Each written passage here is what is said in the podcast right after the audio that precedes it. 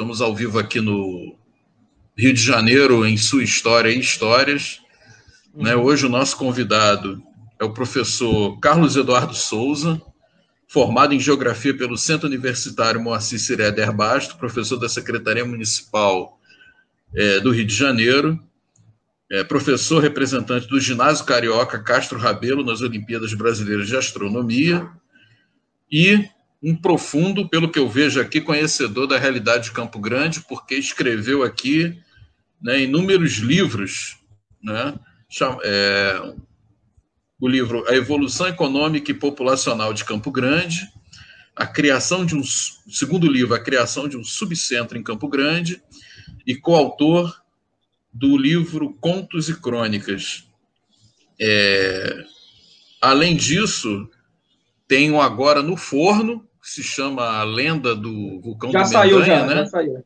Já saiu já, já tá aí no, já saiu do forno, já está quentinho tá aí, né? Além disso, é. ele possui, exatamente, ele possui um, um blog denominado Memórias de Campo Grande, né? E ainda colecionador de moedas e afins, e também músico. É impressionante como Sim. ele é multitarefas, né? E multi-habilidades. Professor, é um prazer. Ser, né? Eu gostaria. É, professor, gostaria de agradecer muito. É, o senhor é membro do grupo há um tempo. Eu visitei o seu blog e realmente nós tivemos a ideia de convidá-lo para falar de Campo Grande. É, por ser um profundo conhecedor, além da história de Campo Grande, várias, eu já olhei no seu blog, só tem várias histórias sobre Campo Grande, né? Então, agradecer a sua, a sua presença. Agora é presença, né? Presença não está aqui no, no, auditório, mas está presente na live. É. E muito obrigado por você, por você ter aceitado, né? Para falar aqui para o nosso grupo. E a palavra é sua. Nós, ao final, ou mesmo durante a live, nós vamos mostrar a capa dos seus livros, e aí só pode vender o seu peixe à vontade desse novo livro que o senhor está lançando. Camisa nova aqui Bom, da palavra é Isso, exatamente. Pode mostrar a camisa, pode mostrar, né? E a palavra é sua para falar de Campo Grande, as suas histórias, das, das, origens e até as histórias que a gente é. quer conhecer e não conhece, e grande parte das pessoas não conhece. Eu já dei aula em Campo Grande, na Faculdade Bezerra de Araújo. Então, fiquei dois anos indo aí a Campo Grande. E Campo Grande virou quase que. A gente, isso aqui, eu falava assim, pô, Campo Grande é um município, né? É um município, praticamente é, é um município dentro do município. Essa história aí. É, e depois eu queria até saber de uma coisa, se é verdade ou não é verdade, mas isso eu não vou perguntar agora. Eu vou deixar o senhor falar, que eu vou saber se isso que eu acho é mesmo é mito. Se eu puder responder. Palavra sua, professor.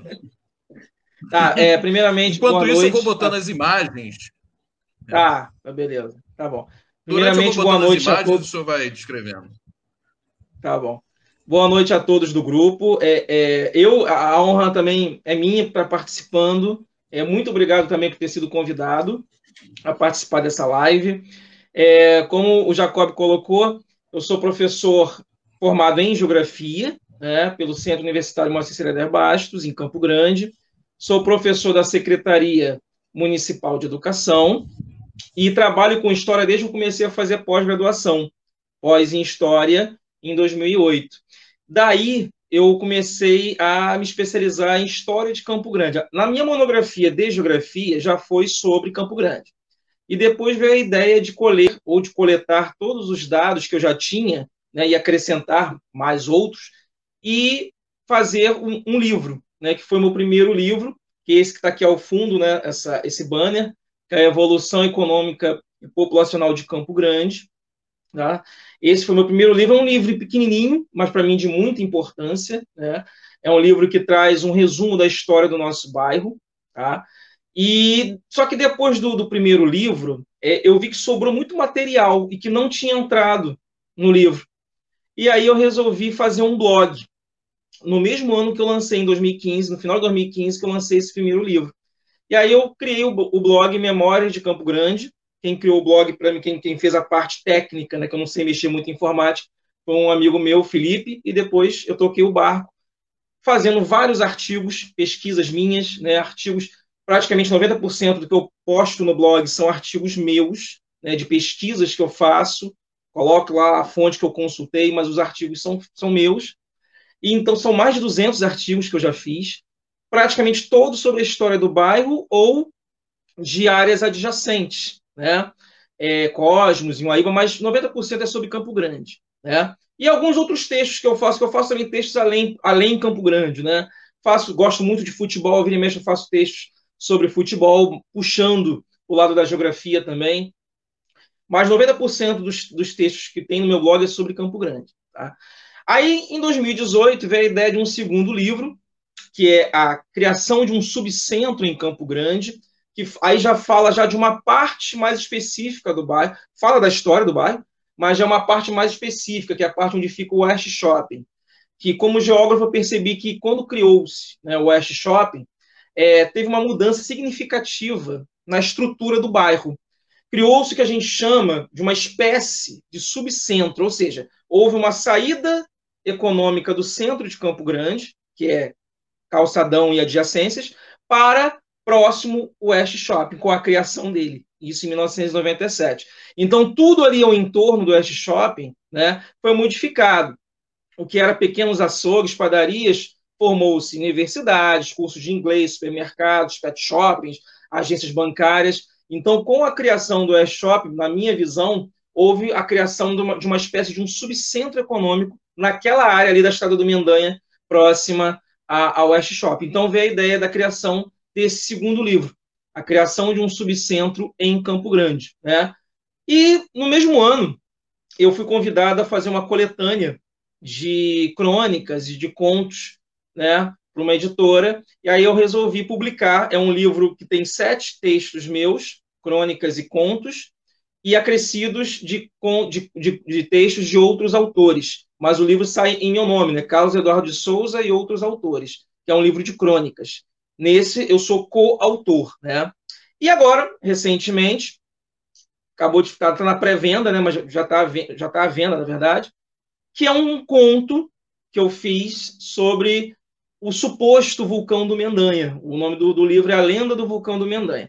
Esse livro, é, só para tirar a curiosidade, não é uma, uma, uma história do, do, da área do vulcão do Mendanha, da Serra do Mendanha. É um conto infanto-juvenil que foi inspirado na curiosidade de um dos meus filhos, o mais velho, que desde pequeno sempre ficava me perguntando: pais, aqui tem vulcão no Brasil, aqui tem terremoto. Eu falava: ó, tem um suposto, né, perto da gente, inclusive, que é no Mendanha, mas não é comprovado cientificamente se é ou não um vulcão. E aí aquela curiosidade dele começou a me despertar uma vontade de escrever um conto. E já pensou se ele entrasse em erupção, que ele falava para mim, né? Ele fala para mim até hoje. E aí eu cara, isso aí dá uma boa história. Aí eu comecei a escrever sem muita pretensão um pequeno conto e aí eu resolvi publicar. Esse ano saiu, graças a Deus, né, mesmo no meio dessa pandemia, mas eu consegui publicar. A Lenda do Vulcão do Mendanha é um pequeno conto de 36 páginas, porém é uma ilustração muito bacana feita pelo meu colega Helder Veríssimo. As ilustrações são dele. Está muito legal, a história é bem amarrada, a história vira e mexe conta alguma coisa de Campo Grande também, que aí não foge né, da, minha praia. Então tá bem legal. Né? Quem quiser comprar, eu já até coloquei nesse grupo aqui do Face também o link para comprar lá na, na, editora Ascensão, tá? Quem quiser comprar, ficaria muito grato de estar consumindo o meu livro e, né, jogando aí para a rede, é, é, passando para outras pessoas, né? Sempre é legal. Bom, Vamos falar então agora especificamente, falei de mim, falei das minhas obras. Sou também músico amador, assim, não sou profissional, mas toco. Tenho meu canal no YouTube também de música, gosto muito de anos 80. Eu acho que a música, para mim, que marcou que marca até hoje, é, é o rock, é MPB dos anos 80. Por mais que eu escute até outras coisas, mas o meu foco é Capital, é Legião, é Paralamas, é Titãs, é Engenheiros do Havaí. Não foge muito disso. Então, gosto muito de música, especificamente anos 80. Tenho lá meu canal, simplesinho lá, eu faço alguns arranjos de, de, de, músicas dos anos 80 e minhas também, tá? Quem quiser também curtir meu canal lá, fica à vontade, ficaria muito grato também. Bom, então vamos falar de Campo Grande. Jacob, se você quiser me fazer alguma pergunta, fica à vontade, tá? Eu vou falar um, um histórico básico, e aí, se você quiser entrar com as perguntas, você fica à vontade, tudo bem? Então, vamos lá. É, Campo né? Campo Grande ele tem várias versões, ou algumas versões, que tentam contar quando começou o bairro ou a região. Então vamos primeiro diferenciar termos. Existe o bairro de Campo Grande, como a gente conhece, né, hoje, atualmente, e, existia no passado uma região chamada O Campo Grande, que ia muito além da área territorial de hoje, bairro Campo Grande. Então, o que era esse O Campo Grande? Era uma região extensa, praticamente de Diodoro a Santa Cruz, ou algo parecido, Realengo. Então, era praticamente a Zona Oeste era chamada de O Campo Grande. Tá? Então, a região, segundo pesquisas, historiadores, ela começa a ser basicamente povoada quando há uma doação de seis Marias, ou algo parecido para duas pessoas, Gonçalo da Guiar e João de Bastos. Isso lá em 1569, no século XVI. Né? Praticamente o Brasil estava nascendo também. Mas isso aí é uma, é uma coisa muito por alto, muito superficial. Isso foi nas terras do Campo Grande, não significa especificamente aqui no bairro de Campo Grande. Esse outeiro que foi entregue a essas duas pessoas, né, era chamado de Jericinon, ou hoje a gente chama de Jericinó. Daí essa aproximação com a nossa, com a nossa região do bairro de Campo Grande. É, aí tem uma outra data, que inclusive é comemorado o aniversário de Campo Grande. Campo Grande, para quem é de Campo Grande, já, alguns, pelo menos a maioria já sabe. Para quem não é, a gente tem uma data comemorativa de aniversário do bairro, 17 de novembro. Isso se dá de uma outra data, de uma possível, vamos dizer assim, fundação, entre aspas, não foi uma fundação, né? Isso em 1603, que há uma doação de Seis Maria oficialmente, né? E aí, nessa região aqui do Campo Grande, e aí começa, segundo alguns historiadores, a ter um pequeno povoado. Então, essa data ficou como o aniversário do bairro de Campo Grande. Lembrando que nessa época não existia o bairro de Campo Grande. O Rio de Janeiro era dividido em distritos mais à frente, né? mas não tinha bairros. É, pelo menos Campo Grande não era um bairro especificamente como ele é hoje. E aí vem uma data mais emblemática, que todo mundo se apega a ela, que é 1673, mas não aqui em Campo Grande. Olha só, lá nas terras da Fazenda Bangu, no atual bairro de Bangu. Bangu fazia parte do Campo Grande. Né? O que, que, acontece? Nas terras de Barcelos Domingos, ou Domingues, como está, como é o nome oficial, né? é, é criada a capela de Nossa Senhora do Desterro. Essa capela, depois de um tempo, ela é criada lá, nas terras de Bangu, e quando, segundo alguns historiadores, quando é criada essa capela, automaticamente é criada a freguesia de Nossa Senhora do Desterro de Campo Grande. Né? Freguesia, para alguns que não sabem o, o, conceito geral, seria basicamente, resumidamente, uma área com a paróquia e adjacente, um povoado adjacente. Né? Era a criação de uma freguesia. Só que para muitos, né, naquela, naquela circunstância, ainda não tinha sido criada a freguesia de Campo Grande, e sim um curato, que era uma espécie de antes, antes da freguesia. Era como se fosse um título que vinha antes de se tornar freguesia, né, que era, ainda não era oficial ou, oficializado pelo reino. Né? Então, para muitos, a, a, o começo de, da freguesia, pelo menos da freguesia, não do bairro, mas da freguesia de Campo Grande, é nessa data, 1673. Né? Só que para muitos, ela veio, essa fundação dessa, dessa freguesia veio depois e sim em 1755 ou 1757, quando aí sim, senhor, é, se, seguinte, é, seguindo o pensamento do Monsenhor Pizarro, foi um grande cronista eclesiástico da época, foi criada oficialmente um alvará, que era o título oficial de uma freguesia. Né? Só que ainda a, a, a Desterro, a nossa Desterro, ainda não ficava em terras do atual bairro de Campo Grande. E aí tem uma outra história. Né? Segundo alguns historiadores, com o tempo, o templo lá ficou muito deteriorado, né? E aí teve a necessidade de mudança de local da, da capela. E aí, para alguns, ela veio temporariamente parar no Lameirão, na igreja de Nossa Senhora da Conceição, mas isso para alguns historiadores. E para outros, ela passou também temporariamente na Fazenda dos Coqueiros, na, nas igrejas de Nossa Senhora do Esterro e São José. Né? Só que há umas, algumas versões que, que, que, não batem, algumas divergências. Né? Para alguns, ela continuou o tempo todo lá, mesmo em decadência. Teve uma reforma, depois ela voltou a ficar em decadência. O fato é que ela só veio definitivamente para o atual bairro de Campo Grande, onde hoje ela fica, no centro do bairro, perto do calçadão, só em 1808. Aí foi construído realmente, foi, acabou de construir o templo, o atual templo, né, em 1808, né, um ano muito importante que é a vinda da família real para o Brasil, né? Eu não sei se teve alguma ligação direta, acho que não é apenas coincidência mesmo. Mas aí sim, o templo atual, né, a capela começou lá em Bangu, possivelmente ficou temporariamente em outros locais, veio definitivamente para o bairro de Campo Grande apenas em 1808, quando foi construído o atual templo, né? Aí já tinha sido criada a freguesia de Nossa Senhora, não o atual templo, né? Em 1882, esse templo, né, que fica no centro de Campo Grande, vai passar por um incêndio que vai praticamente destruir a paróquia. 1882. E aí, com muitos esforços dos fazendeiros, da, do, do, governo na época, e principalmente do padre, e que depois veio a ser vigário de Campo Grande, Belisário dos Santos, é que houve praticamente uma reforma total, praticamente tirada do, do chão mesmo e construíram um novo templo no mesmo lugar. O incêndio praticamente destruiu, segundo reportagens da época, praticamente destruiu o templo todo. E aí, depois do incêndio, foi reconstruída, com muitos esforços locais e principalmente do Belisário dos Santos, e aí sim o templo voltou a receber os fiéis. Nesse período que ela ficou desativada, as, as operações eclesiásticas ficaram sendo numa capela que fica próximo, na Cesária de Melo, de Santo Antônio é, Santo Antônio, no caso, a capela de Santo Antônio.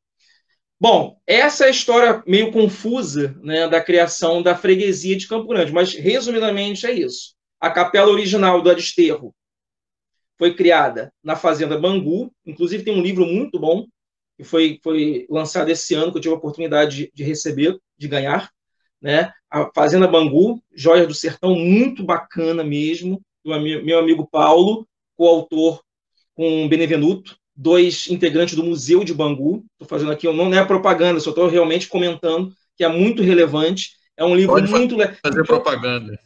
É, e quando, não é nem, nem meu, né? Do colega meu, né? É, é. é. E, não, a gente está convidando livro... eles também. Eles ah, bacana, bacana. mas já foram bah, convidados. Quando já. tiver, me anuncia que é muito bacana.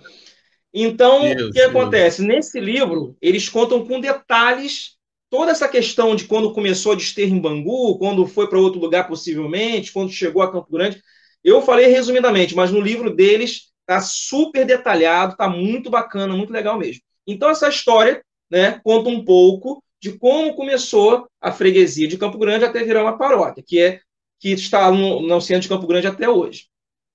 Aí o bairro, até então a gente chamava de O Campo Grande, essa região toda. Não tinha ainda a questão de bairro de Campo Grande. O bairro propriamente dito, ele começa a se delinear mais ou menos com a criação da estação de ferro Dom Pedro II aqui em Campo Grande, em 1878. É aí, aí que começa mais ou menos a, a criar um bairro. Pouco antes disso, quando foi criado o templo, em 1808, a gente tinha um pequeno arraial né, que ficava próximo às construções da Desterro, que também teve um, um, pequeno início de povoamento ali. Então, alguns autores apontam que o bairro de Campo Grande começou com a construção do templo atual de 1808, né? 1796, 1808. Alguns outros autores apontam que começou quando veio a estação de a estação ferroviária em 1878, mas o fato é que não tem uma data específica. Ah, quando foi criado o bairro de Campo Grande? A gente não tem. Até porque não foi criado, foi acontecendo, foi um povoamento que foi surgindo, foi se desenvolvendo, foi uma coisa natural, espontânea, né? Não foi uma, um bairro planejado, como a gente tem outros exemplos. É bem diferente de Janeiro. É bem Bangu, diferente, por, por exemplo, exemplo, é um bairro planejado. Isso, é. é Bangu, Campo Grande é, meio é. que então, ele foi se formando é. no processo. Foi, de repente é o bairro. Isso, foi se formando. Isso, pois é. E aí a gente chega no final do século XIX com, vamos dizer assim, já um bairro propriamente dito, que era maior do que é hoje. O bairro de Campo Grande acoplava vários outros bairros que hoje são, entre aspas, independentes de Campo Grande. Mas já era um bairro, vamos dizer assim. E aí o que, que vai acontecer? Os bondes vão chegar também à região. Em 1894 vai ter uma concessão de bondes, ainda a tração animal, não elétrico, mas já que começava a interligar já Campo Grande a outras áreas. Na virada do século, já 1917, os bondes vão passar a ser elétricos. E isso vai, vai aumentar mais ainda a mobilidade né, e as interconexões né, do bairro com outras partes da Zona Oeste e até com outras partes da cidade do Rio de Janeiro, já que também já tinha estação ferroviária. Né? Nisso também vão vir as lotações, que eram uma espécie de ônibus específicos aqui da região. No meu blog tem um, tem um artigo que eu falo sobre essas lotações. Né? E Campo Grande, voltando um pouquinho, se eu estiver falando muito, o senhor me, pode me interromper, tá? Então, voltando um é, pouquinho. Muito pelo ao... contrário. Tá, tá ótimo. Tá. A gente vai. Tá, beleza. vai, vai falando. Tá, beleza. Tranquilo. Voltando um pouquinho ao passado, assim como o Brasil, o bairro de Campo Grande, ou a região do Campo Grande, passou também pelos chamados ciclos né, econômicos. Campo Grande teve, na época da cana-de-açúcar, no auge, né, cerca de 14, 15 engenhos né, na, próximo a Campo Grande adjacências, né, com é, um elevadíssimo número de escravos, infelizmente, né, mas é a nossa história, que caracterizava uma região muito rica em cana-de-açúcar, nos engenhos de cana-de-açúcar. Depois veio também a fase do café, que, segundo alguns historiadores, as primeiras mudas foram plantadas na Serra do Mendanha. Né? O padre Antônio do Couto da Fonseca, ele recebeu essas mudas e plantou na Serra do Mendanha, e que dali elas foram para o Vale do Paraíba, Resende, Vassouras, e depois se expandiu para a região para outras partes da região sudeste. Mas, segundo os, alguns historiadores, as primeiras mudas de café surgiram na Serra do Mendanha, aqui no nosso bairro de Campo Grande.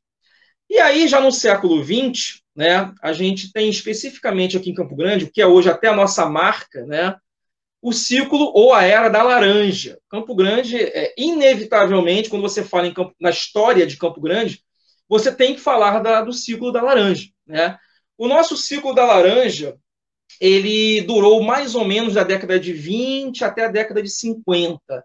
Não muito mais do que isso. Mas foi assim um ciclo enorme, muito relevante para a região. Campo Grande era o segundo maior produtor de laranjas né, do estado do Rio. Ele perdia apenas para uma cidade, né, nenhum bairro. Ele perdia apenas para Nova Iguaçu, mas apenas em números absolutos, porque Nova Iguaçu tinha hectares a mais. Se for colocar em termos de quilômetro por quilômetro quadrado, né, por, proporção, talvez era igual a Nova Iguaçu. Mas em números absolutos, ele perdia para Nova Iguaçu e ficava à frente de São Gonçalo, que era o terceiro maior produtor. Então, nesse período, Campo Grande, a, a economia campograndense era muito voltada para a exportação de laranja, né? E a exportação ia para muitos países, principalmente europeus. A Inglaterra era um dos principais compradores da nossa laranja. As principais laranjas que se produziam aqui eram a laranja pera e a laranja lima. Tinha também a Bahia e a Seleta, mas as principais, disparadamente, era a pera e, e a lima. Segundo o meu colega André Mansur, a pera era mais para exportação e a lima era mais para consumo interno, né? Então, nesse período, Campo Grande ele empregou cerca de 300 pessoas, né? Nas chamadas fábricas. Por que, que eram chamadas de fábricas? Porque o processo era complexo. Não era apenas exportar, tinha todo um processo que as, as, laranjas eram empacotadas com papel finlandês, todo especial, até serem exportadas. Então, era, era um, uma produção que envolvia o bairro, assim, de forma bem completa. Né? Não era meramente você ter lá um pé de laranja e vender, não. Era uma produção é, que lembrava até, o, entre aspas, o Fordismo, vamos dizer assim. Era uma produção quase industrial, né? envolvia muitas coisas. E, infelizmente, esse período de, da laranja ele foi entrando no seu declínio por alguns motivos. Primeiro, que os principais países que compravam a nossa laranja, que eram europeus, ficaram envolvidos no conflito da Segunda Guerra Mundial, principalmente a Inglaterra. Isso prejudicou demais as nossas exportações. E aí, não tendo para quem vender em grande quantidade, muitos foram acumulando nos pés e apodrecendo. E isso criou-se também uma praga, né? uma praga que praticamente dizimou todos os pés que existiam no nosso bairro. Praticamente hoje você não vê né, nenhum pé de laranja que sobrou. Na casa da minha mãe, até pouco tempo atrás, ela tinha um pé de laranja, só que laranja, aquela de fazer doce, né? Laranja da terra. não era o que era vendido em grande escala aqui. Mas laranja, mesmo pera, praticamente você não encontra. Né? Então, quando você fala em história da laranja, a pessoa, é, mas eu não vejo nenhum pé de laranja em Campo Grande, tinha tantas laranjas. É, tinha sim, isso é comprovado. Você pode perguntar a qualquer pessoa mais antiga ou qualquer é, é, documento histórico, era uma grande produção mesmo. Hoje a gente tem uma escultura que lembra esse período, que fica no centro de Campo Grande, uma escultura de uma laranja descascada, fica perto do Hospital Rocha Faria, que lembra esse período áureo que a gente teve aqui no bairro. Então, esse período acabou por causa desses motivos, né? os países envolvidos na Segunda Guerra, e a praga que deu por causa do acúmulo das laranjas que foram apodrecendo nos pés, e aí acabaram com as plantações de laranja e tudo virou loteamento, né? que é a, realidade hoje do bairro de Campo Grande, que daqui a pouco eu vou entrar nesse, nesse, nesse nessa vibe aí. Né? Então, só para concluir, então a gente acaba com o período da laranja, aí Campo Grande, que aí eu no meu livro eu conto muito sobre isso, esse, esse livro aqui, esse primeiro, Campo Grande começa a deixar de ter aqueles ares bucólicos, né, ares agrícolas, a gente começa a deixar de ser sertão carioca, zona rural, né, com o fim do ciclo da laranja. E aí, quando Posso acaba a laranja. Pergunta? Pode, Posso pode. fazer uma pergunta? Pode. Olha só, Jacarepaguá diz que foi sertão. Bangu diz que foi sertão. E agora Campo Grande diz que foi sertão. Me diz o seguinte, depois pode continuar. É. Onde, onde é que o sertão começava e onde é que o sertão terminava? Porque eu fico na dúvida se é. esse sertão, olha só, posso falar uma tremenda, né? Sim, sim. Praça Seca era sertão, quer dizer, o que, que era sertão na, na, nessa, na, nesse, nessa história? Porque eu, três bairros diz que são sertão. Eu vou entrevistar daqui a pouco o povo de Jacarepaguá, com certeza eu vou entrevistar também o pessoal de Bangu, mas a gente começou na Zona Oeste por Campo Grande. Me diz onde é que era o sertão, de onde depois, você, olha, depois o senhor continua. Olha, é, não tem um, um, começo e fim específico, mas praticamente toda a Zona Oeste era chamada de Zona Rural e Sertão Carioca. Era aquela parte mais afastada da coroa, vamos dizer assim, da realeza, entre aspas. Praticamente toda essa região de Zona Oeste já foi chamada de Sertão Carioca. Então, se você pegar Jacarepaguá, também inclui a Barra da Tijuca, que né, era mais do que um sertão, era só areia praticamente, né, antigamente. Então, toda aquela região ali, até Santa Cruz, a gente pode considerar como um sertão carioca, incluindo Bangu, né, claro, com certeza, está no meio do caminho aí. Praticamente seria isso. Mas não tem, assim, um começo e fim específico. Né? Cada um coloca uma, uma linha imaginária, né? Na verdade, era uma curiosidade que eu tinha, que a primeira vez que eu ouvi falar em sertão carioca foi numa exposição em Jacarepaguá, que Jacarepaguá era o sertão carioca. Aí na Fazenda Bangu, a não sei Também o que, a pérola do sertão. Aí agora Sim. o senhor fala do sertão. Aí eu falei, é o sertão. Então, onde é que o sertão era? Vai pegar o esclarecimento. Como dizia o Lulu Santos, eu nunca fui o rei do Baião, não sei fazer chover no sertão. Talvez porque não chovia muito. Mas vamos lá. Então, quando acaba, quando a gente deixa de ter a produção de laranja, isso década de 50 do século passado, gente, o Campo Grande começa a perder aqueles ares agrícolas, né, de, de, de área rural, e começa a ser introduzidas as indústrias e o comércio, começa a pegar muita força. Então, de, dos anos 50 para cá, a gente tem a criação do Mercado São Brás, que fica no, no, no calçadão de Campo Grande, que no início era, era como uma feira agrícola, mas que depois começou a ter áreas de comércio. Né? E em 1976, a gente tem a, a, criação oficial do calçadão de Campo Grande, né, a Rua Coronel Agostinho e adjacências, isso em 76, que ali oficializa o comércio naquela área central de Campo Grande. Né?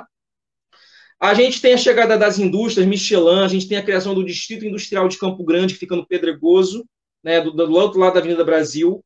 A gente tem a chegada da Avenida Brasil a Campo Grande, nos anos 60. Então, a gente tem toda um, um, um, uma junção de, de, de fatos né, que, juntos, eles provocam essa transformação espacial no bairro. Então, a até a década de 50, Campo Grande era um bairro bucólico, praticamente da vida agrícola. De 50 para cá, torna-se um, um, um bairro que hoje é suburbano ou urbano em expansão, podemos dizer dessa forma. Campo Grande hoje ainda tem alguns bolsões agrícolas, Serrinha, Mendanha, Rio da Prata, mas não é mais a cara do bairro. A cara do bairro hoje é ditada pelas indústrias, pelo comércio, serviços. Campo Grande hoje ele tem três shoppings, um em cada ponta e um no meio. West Shopping, Passeio Shopping e Park Shopping. Né? Um em cada parte de Campo Grande. Campo Grande tem várias agências bancárias, supermercado, dois Guanabaras, não é qualquer um tem dois Guanabara no mesmo bairro, né? Tem vários, é, pois é, tem vários McDonald's em qualquer lugar que você vai. Eu fico imaginando, eu fico imaginando o dia do aniversário do Guanabara, o que deve ser Campo Grande, com dois Guanabara. Guanabara tem, um, bairro é, que já tenha um, tem... um bairro que já tenha um já é aquele problema. Imagina um bairro pois que tem é, dois. Pois é. Para você ter uma noção, Campo Grande a gente costuma dividir em dois, né?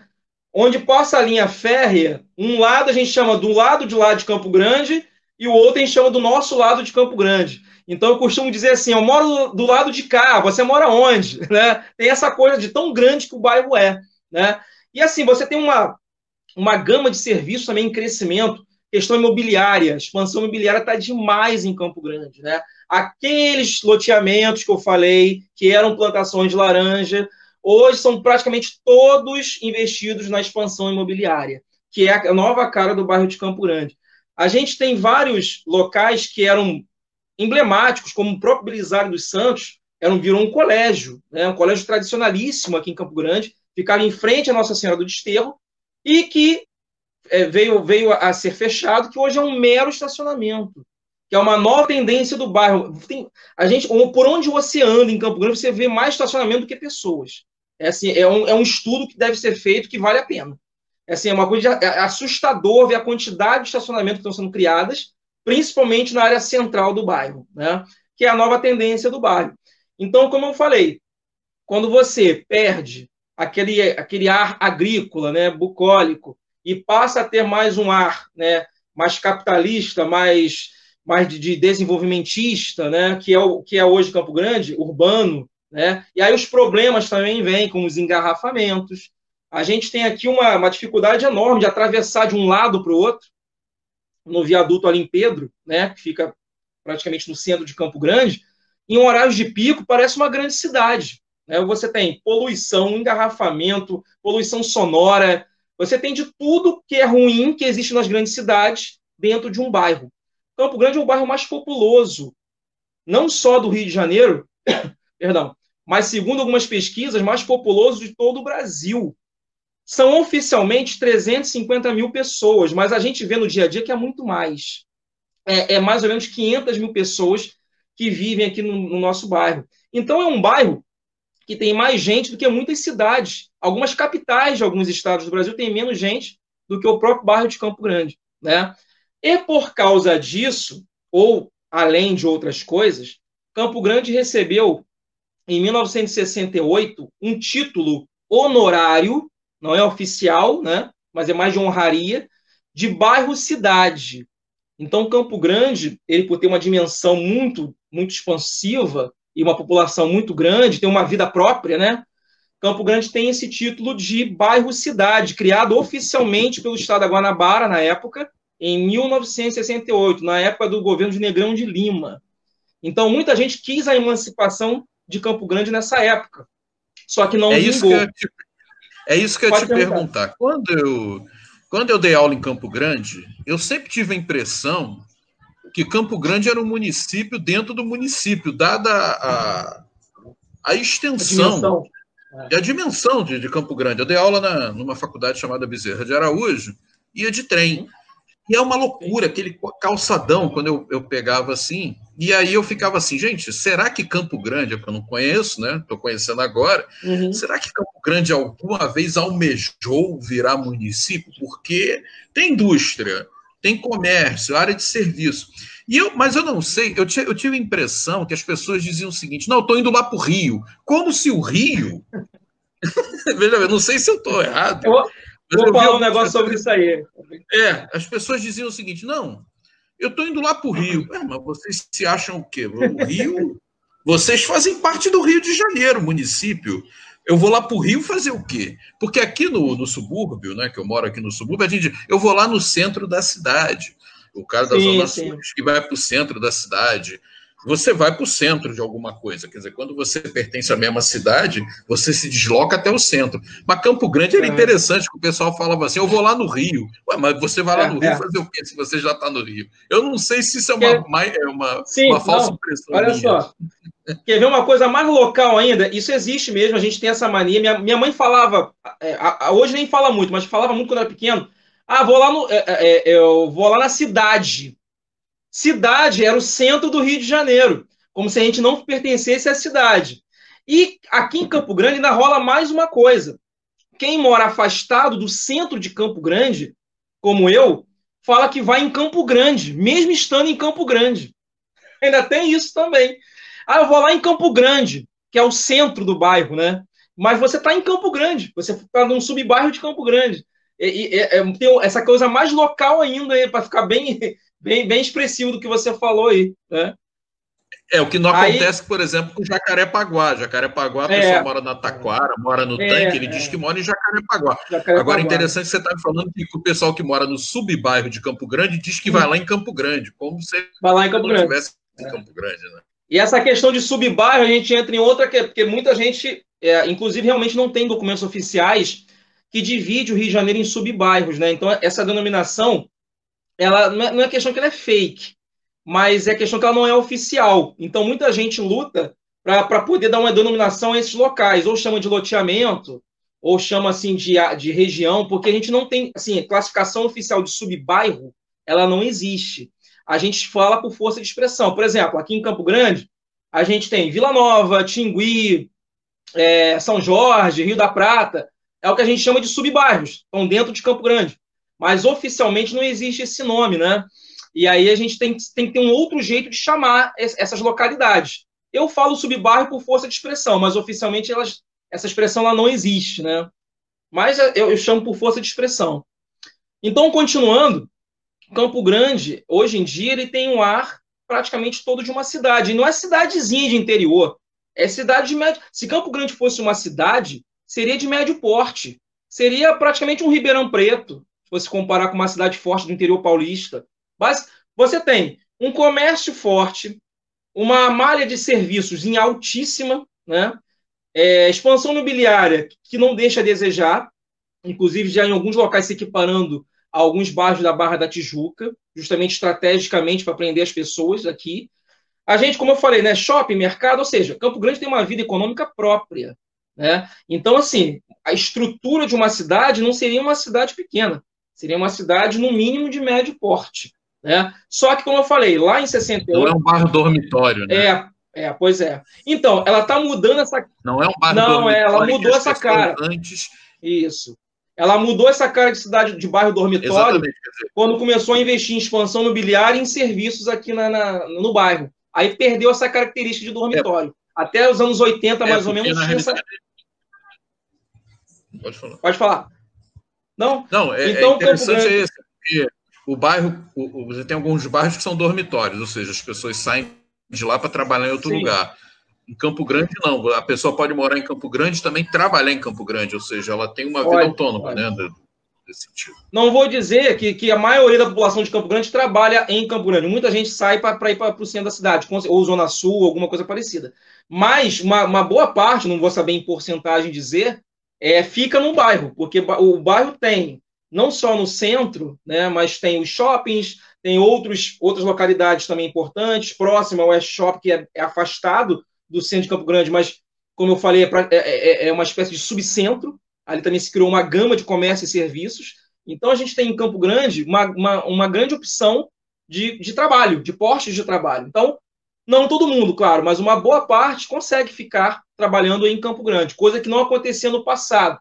No passado, de 30 anos atrás, mais ou menos, Campo Grande tinha uma característica de bairro dormitório, sim, mas hoje não é a característica do bairro. Hoje, como eu falei, o bairro tem uma característica muito mais comercial, de serviço, né, terciário, industrial e de expansão imobiliária, mesmo que ainda existam alguns bolsões agrícolas, mas Hoje a cara de Campo Grande não é mais agrícola, hoje é muito mais suburbano, urbano, do que o, o antigo rural, o rural passado. Né? Basicamente seria isso.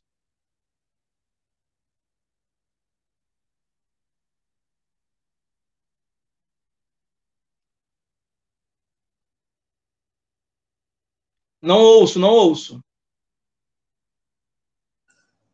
Aqui, aqui a gente faz tudo, é, liga de vez em quando. É. Mas a, é, a pergunta do Marcelo, Manuel, quer dizer, a importância Sim. do bairro de Campo Grande estaria ligada ao período colonial no primeiro momento, por causa da Estrada Real, e mais para frente, com o desenvolvimento da fábrica Bangu e Santa Cruz, que era um pouco de apoio para o repouso de Dom Pedro, que seguia suas viagens também importantes no transporte de café vindo do Vale do Paraíba e depois o Oeste Paulista? Sim. É, esqueci de citar essa, essa importante colocação. Qual o nome do, do rapaz? Marcelo Manuel. Ele, ele é um, um dos nossos é, administradores. Ele está ele tá acompanhando. Marcelo, obrigado pela pergunta. Obrigado, vou tentar responder para você. Realmente, é, na, na, época, principalmente da cana-de-açúcar, né, é, a gente teve uma, uma grande fazenda, a Fazenda de Santa Cruz, e a gente teve também a criação do, da a participação dos jesuítas, que criaram, na, na, verdade, aquela área de escoamento de produção, que até hoje a gente tem essa ponte dos jesuítas, que se encontra no bairro de Santa Cruz, que infelizmente está degradada, é um patrimônio cultural, né? Então, eles faziam um trabalho interessantíssimo de escoamento, né, de produção, que começava em Santa Cruz, como você falou. Vinha pela Estrada Real, que hoje é a Cesário de Melo, né, cortava praticamente toda a Zona Oeste até o centro da cidade, praticamente, até São Cristóvão. Né? Então, sim, teve uma importância muito grande essa Estrada Real, que hoje é a Cesário de Melo. Né? Ela virou Estrada Real com a vinda da família real em 1808, né? e com a participação principalmente dos jesuítas, que foram, antes de serem expulsos né, pelo Marquês de Pombal, contribuíram muito com essa fazenda e com a criação do, do da ponte dos jesuítas, né, e, e, essa ligação que eles faziam através dessa estrada real. Tem sim essa grande importância, sim. E que também entra a Fazenda Bangu, porque o Bangu também ficava nesse meio, meio, meio termo. E como eu falei, Bangu e Campo Grande eram praticamente uma coisa só. Santa Cruz também. Era o Campo Grande, era uma região única. Lembrando que na época do colonial não tinha esses bairros, Campo Grande, Bangu, era região do Campo Grande. Então, o que acontecia em Bangu, com certeza afetava o que são os outros bairros de hoje, né? Campo Grande, Santa Cruz, Realengo. Inclusive, a Desterro, que foi criada lá, né, acabou vindo ficar no atual bairro de Campo Grande. Então, com certeza, teve sim uma grande participação, com certeza. É. Bom, é, Campo Grande é, Campo Grande também teve um grande botânico, né? Queria que você falasse um pouco dele aí também. Freire Alemão, né? É. é. aí eu queria que agora que você contasse das histórias, assim, dos personagens, do. do, é. do, do Freire, é, Freire Alemão com. Pode falar. Não, é justamente essas outras histórias de Campo Grande que. Você teve um botânico muito importante em Campo Grande. Sim. E Freire Alemão um foi um botânico é, ligado à medicina também e que ele nasceu na Serra do Mendanha e morreu no, no, mesmo local, né? Ele tem uma história interessante. Ele nasceu e morreu praticamente na mesma fazenda, na mesma casa, que essa casa também pertenceu àquele, àquele rapaz, aquele padre que eu citei lá no início, o Antônio do Couto da Fonseca, onde foram criadas as primeiras mudas de café, foi a mesma casa um do outro, tanto do, do, do Antônio do Couto da Fonseca quanto do Freire Alemão. Eles tiveram a mesma casa ou a mesma fazenda, mais especificamente. Então, o Freire Alemão, ele foi um botânico muito importante aqui para a área, né, ligado à medicina também, e que ele, entre outras obras que ele deixou para a gente, né, como, como relíquias, ele descreveu surtos de bexiga e cólera em Campo Grande. Isso tem em documentos históricos feitos por pesquisas dele.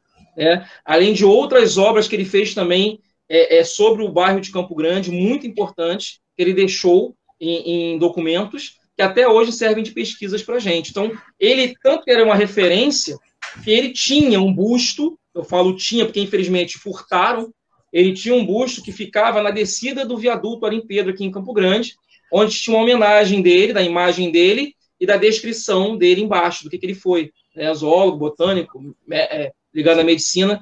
Esse busto se encontrava até 3, 4 anos atrás, e aí, infelizmente, foi furtado, e até hoje as autoridades não colocaram nenhum no lugar, mesmo a gente fazendo reclamações. Eu participei de um vídeo com outros colegas apelando para as autoridades e até hoje não tivemos resposta.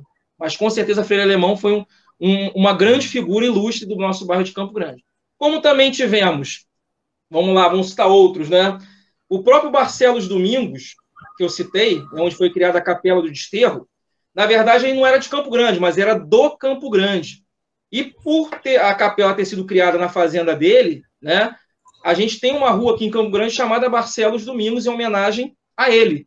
Só que a rua está Barcelos Domingos. Oficialmente é Barcelos Domingues, né? Mas, de qualquer forma, é uma homenagem que se faz a esse outro grande personagem também do nosso bairro ou da nossa Zona Oeste, que ele não é específico de Campo Grande, né?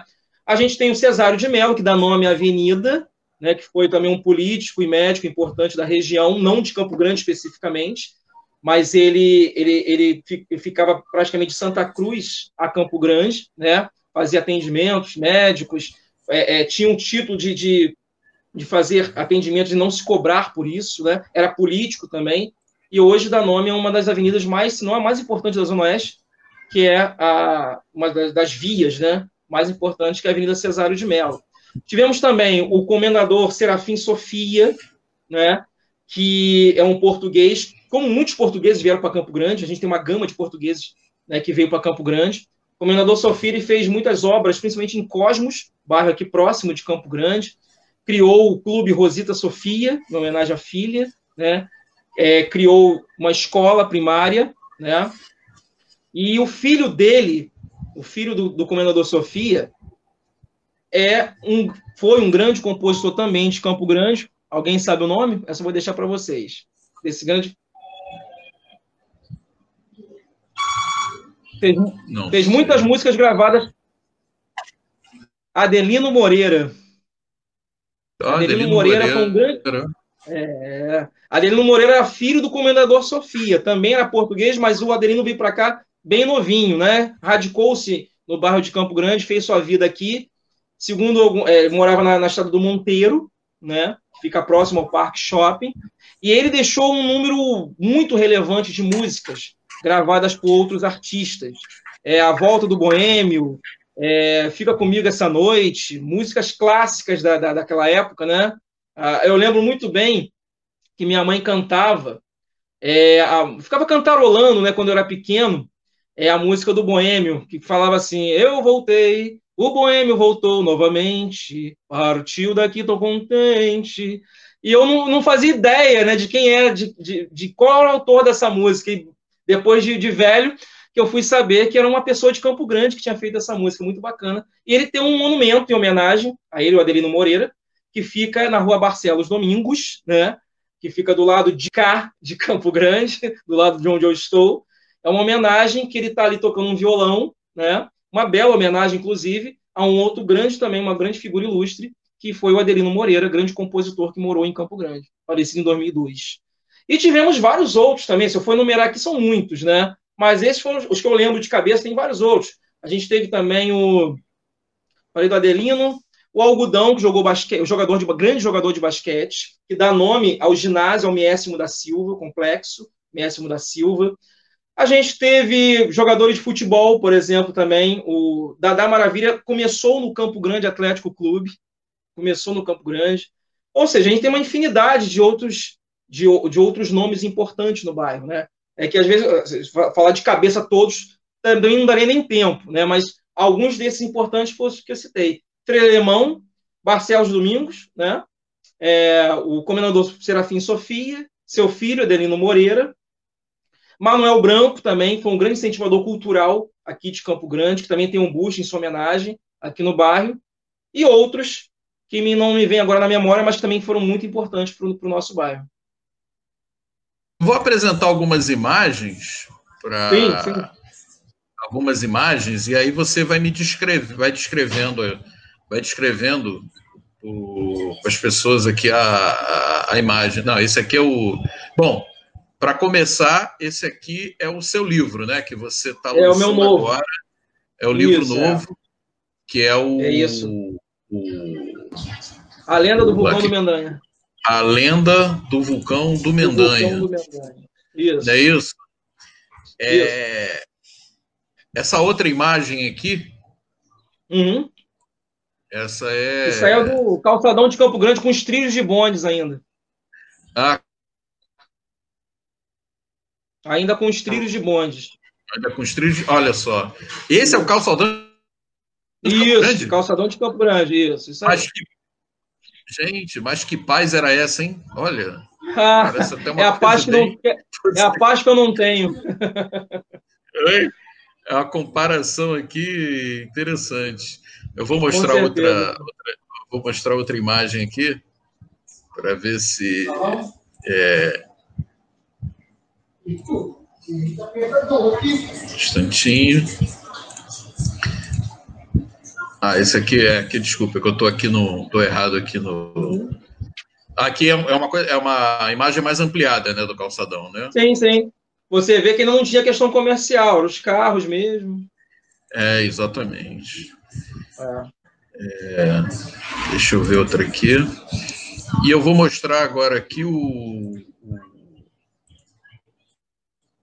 o teu outro livro aqui.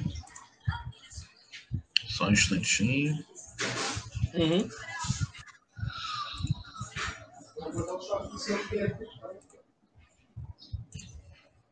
Esse é o seu livro sobre a evolução de Campo Grande, né? Esse é o meu primeiro livro. É.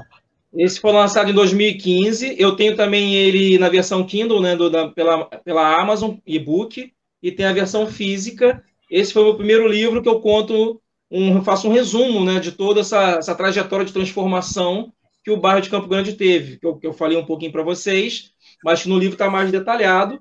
É um, um, livro de 50 páginas, mas uma pesquisa muito profunda que eu fiz né, sobre o bairro de Campo Grande. Até então a gente não tem, a gente não tinha muito material que falava especificamente do bairro de Campo Grande, né? Então, praticamente eu me aventurei. A gente tem muitos autores bacanas que, que participam de pesquisas da Zona Oeste, mas especificamente de Campo Grande, eu só conhecia o André Mansur, tem alguns livros sobre a Zona Oeste, né? Mas que fala especificamente de Campo Grande, eu só tinha livros antigos, né? Então, praticamente, eu me aventurei a fazer esse livro só de Campo Grande, né? Isso aí é mais do Freire Alemão, gente... É, não tem mais, não Mil. tem mais, é, não tem mais. Ela então, esse. Ah, sim. Esse foi o busto que sumiu. Sumiu, é, sumiu, é, sumiu. sumiu não, a gente sabe que não sumiu, né? Sumiu, e entre outros, tá? Outros também sumiram. A gente tem um do Alim Pedro, que dá nome ao viaduto, também sumiu, tinha também lá um busto.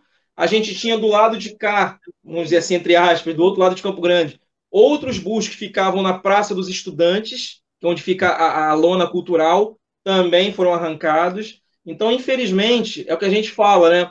Se uma coisa dessa acontece numa zona sul, rapidamente é reposta a imagem.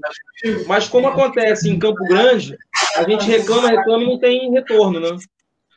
Esse é o seu outro, seu outro livro, A Criação. Esse é o, esse é o segundo, aquele, é, aquele que eu falo da, da transformação específica perto do West Shopping. Era uma área onde não tinha praticamente atrativos nenhum, né? E é com a criação do shopping, a gente tem um, uma espécie de criação de um subcentro, né? Então, eu resolvi fazer esse livro é, puxando mais para o lado da geografia, porque esse conceito de subcentro, de centralização, é da geografia, falando sobre esse procedimento que aconteceu, na minha visão, pelo menos, com a criação do West Shopping. Com a criação dele, houve uma mudança ao redor. Né? Não foi só o West Shopping que foi criado, mas toda uma transformação ao redor dele aconteceu também na, nas estruturas das lojas, das, das, estradas, enfim, mudou muita coisa ali. Isso aí são os bondes, né? Olha o bonde, olha o bonde. Que maravilha é o bonde. O bonde. É. Pois é, o bonde. Esse era o bonde que, circular para Santa Clara. Clara. em Campo Grande. É, é um subbairro aqui da Zona Oeste. E é um subbairro, né? Deixa Isso. eu. Mais algumas imagens que são belíssimas aqui, que a gente. Olha só, tem uma aqui que é, que é ótima, essa que eu vou mostrar agora, que também é aquele ar que a gente não encontra mais em Campo Grande. Olha só. Essa imagem aqui Época, ah, épocas, então. épocas mais calmas de Campo Grande. É o, é o, é o, é o calçadão, mas já. É o calçadão ainda com os trilhos, né? Ali é a curva da, da rua Coronel Augustinho, né? Com hum. a. a me, me, me falha a memória, a outra rua que fica aqui paralela a ela. Aqui você tem o túnel em frente ao, ao à rua Coronel Agostinho e a. Esqueci o nome. a Praça Raul Boaventura. Perdão, desculpa por ter esquecido. Ah. Essa rua paralela a Raul Boaventura, é a antiga 3 de maio, tinha um nome, outro nome. Raul Boaventura com a Coronel Agostinho e em frente o túnel. Né? Agora, beli essa belíssima imagem aqui, que é. Olha ela aqui, que maravilha. É a Desterro, né? É a Desterro, já, já próxima dos dias atuais. É. Essa aí já é uma foto mais, mais para cá, né? Mais atual da Desterro. Temos fotos mais antigas dela. Mais antigas dela, né? É. Que bom. Bom é a gente ilustrar para que é, ah, eu, eu acho interessante porque as pessoas não têm um pouco essa você não tem essa imagem imagem aqui do e eu vou novamente mostrar aqui e fazer mais uma propaganda correto Sim. do seu do seu livro que agora está atualíssimo aí né que está na pré-venda que é a lenda do vulcão do Mendanha. 25 reais, gente. O frete ainda é grátis, né? até dia 13. Isso. Nosso professor Carlos falei, Eduardo de Souza. É, só para ressaltar, é um conto, na verdade, né? Baseado na curiosidade Sim. do meu filho, totalmente ilustrado, do meu colega, as ilustrações são do meu colega Helder Veríssimo. E tá bem bacana, é bem assim, é bem lúdico, né? Aí, no meio dessa, da, do, do, conto, eu vou, eu vou também ilustrando algumas partes de Campo Grande, vou citando algumas curiosidades. Tá bem legal. É um, é um livretozinho, mas é bem bacana. Tá bem criativo aí. Quem, quem puder adquirir e, e propagar, fico agradecido. Tem alguma pergunta do chat aí? Alguma coisa? Teve aquela do, do, do, do, do Marcelo mesmo, mas Bom, de qualquer forma, professor, se eu tiver mais alguma coisa a falar, mas de qualquer forma agradeço a sua, agradeço muito o, o seu o aceite do seu convite para falar de Campo Grande. É, realmente são histórias que as pessoas às vezes desconhecem de um passado do bairro, né? E como eu sempre falo, né? É, é sempre bom a gente falar do, do passado de bairros que a gente às vezes desconhece a história. Né? Por exemplo, ah, eu não sabia da história da laranja, do café, e aí uma série de coisas. Então, gostaria de agradecer e só falar suas palavras finais aí e as suas impressões finais sobre, sobre Campo Grande, assim. E, de qualquer forma, agradecendo eu... muito o ah, seu aceite. Tá. Eu que agradeço a, a, participação, o convite, né? Sempre bom também estar podendo falar um pouco, porque é uma coisa você escreve tal, os textos, mas outra coisa é você poder bater um papo, explicar melhor com as palavras mesmo, né? É passar um pouco de conhecimento, também adquirir conhecimento nesse, nessa troca de, de bate-papo. Então, eu que agradeço também pela, pelo convite, pela oportunidade de estar mostrando meu trabalho, é, mostrando meus artigos, meus livros, contando um pouco da história desse meu querido bairro que eu nasci e vivo até hoje, né? Então, o agradecimento também é meu. E qualquer outro evento, qualquer outro bate-papo, qualquer outra live que quiser, tamo junto, é só chamar aí. É importante também é que vocês consultem aqui o, o, o blog. Ah, é, é o blog tem muito, do, do artigo, professor, muito artigo legal. Né? Porque muito realmente artigo. ele é muito, muito interessante, é, muito detalhado. Tem, tem coisas que tem coisas que a gente não quer dizer que você desconhece da história. Aí, tá aí um pouco, é que eu já abri nessa página aqui do. Alemão, é. Esse é, é o blog, né? Você tem o blog de Campo, o blog Memórias Sim. de Campo Grande é, professor Carlos Eduardo de Souza, né? E que você lá vai encontrar muito mais coisa do que você. É, mais de 200 artigos que tem lá. Mais de 200 artigos eu vi, mais de 200 artigos sobre Campo Grande, do professor Carlos Eduardo, que é um profundo conhecedor da, da história de Campo Grande. Olha, eu agradeço mais uma vez. É, o professor está inaugurando aqui que a gente primeiro falou da fusão do estado da Guanabara com o Rio, Aí depois a gente foi para Leopoldina, para o subúrbio, né? Leopoldina e o Mar. É, falamos de Braz de Pina, sobre a formação do, do bairro de Braz de Pina e da sua paróquia. E a gente estava afim de caminhar para a Zona Oeste. Então, está inaugurando aí a uhum. série da Zona Oeste, que a gente espera que a próxima. Muito honrado. A próxima Muito vai honrado. ser Magalhães Bastos, que também quase ninguém conhece Magalhães. a história de Magalhães Bastos. Depois a gente espera que seja Jacarepaguá, e depois Pedra de Guaratiba, a gente está indo aí pela Zona Oeste. Mas a gente vai dar uma passadinha Pedra de Guaratiba, Pedra de Guaratiba, eu conheço um rapaz que faz um excelente trabalho lá também, muito bacana. Eu também, eu já, eu já mapeei todo mundo, ele, ele ah. tem um igreja lá. Sim, sim. Então, é, é, muito obrigado é, pela sua pela sua aula, pela sua palestra, estamos aí. Quando voltarmos a falar de Campo Grande, e aí a gente novamente aciona o senhor. Obrigado por tudo aí, professor. Obrigado pela sua eu, presença. Eu que agradeço. boa noite. Eu que, que agradeço que é e. E assim, qualquer outro artigo que eu for lançando, sempre vou postar lá também no grupo, tá? Para poder sim, ir sim. também propagando o nosso conhecimento.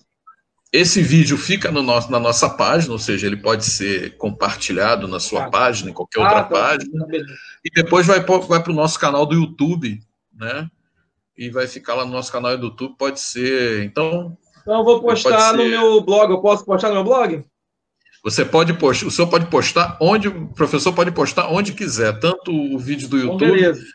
O problema do YouTube é que a gente vai ter que cortar um pouco o vídeo, mas é, é, fazer em é. várias partes. Mas o, no Facebook, à vontade, né, não há problema nenhum.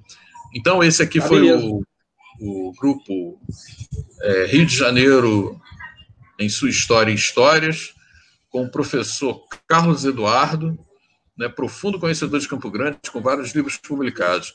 Obrigado, professor. Boa noite e eu muito que... obrigado. Hein? Boa noite, eu que agradeço. Estamos sempre juntos aí. Este foi mais um podcast do grupo Rio de Janeiro em suas histórias e histórias. Até a próxima.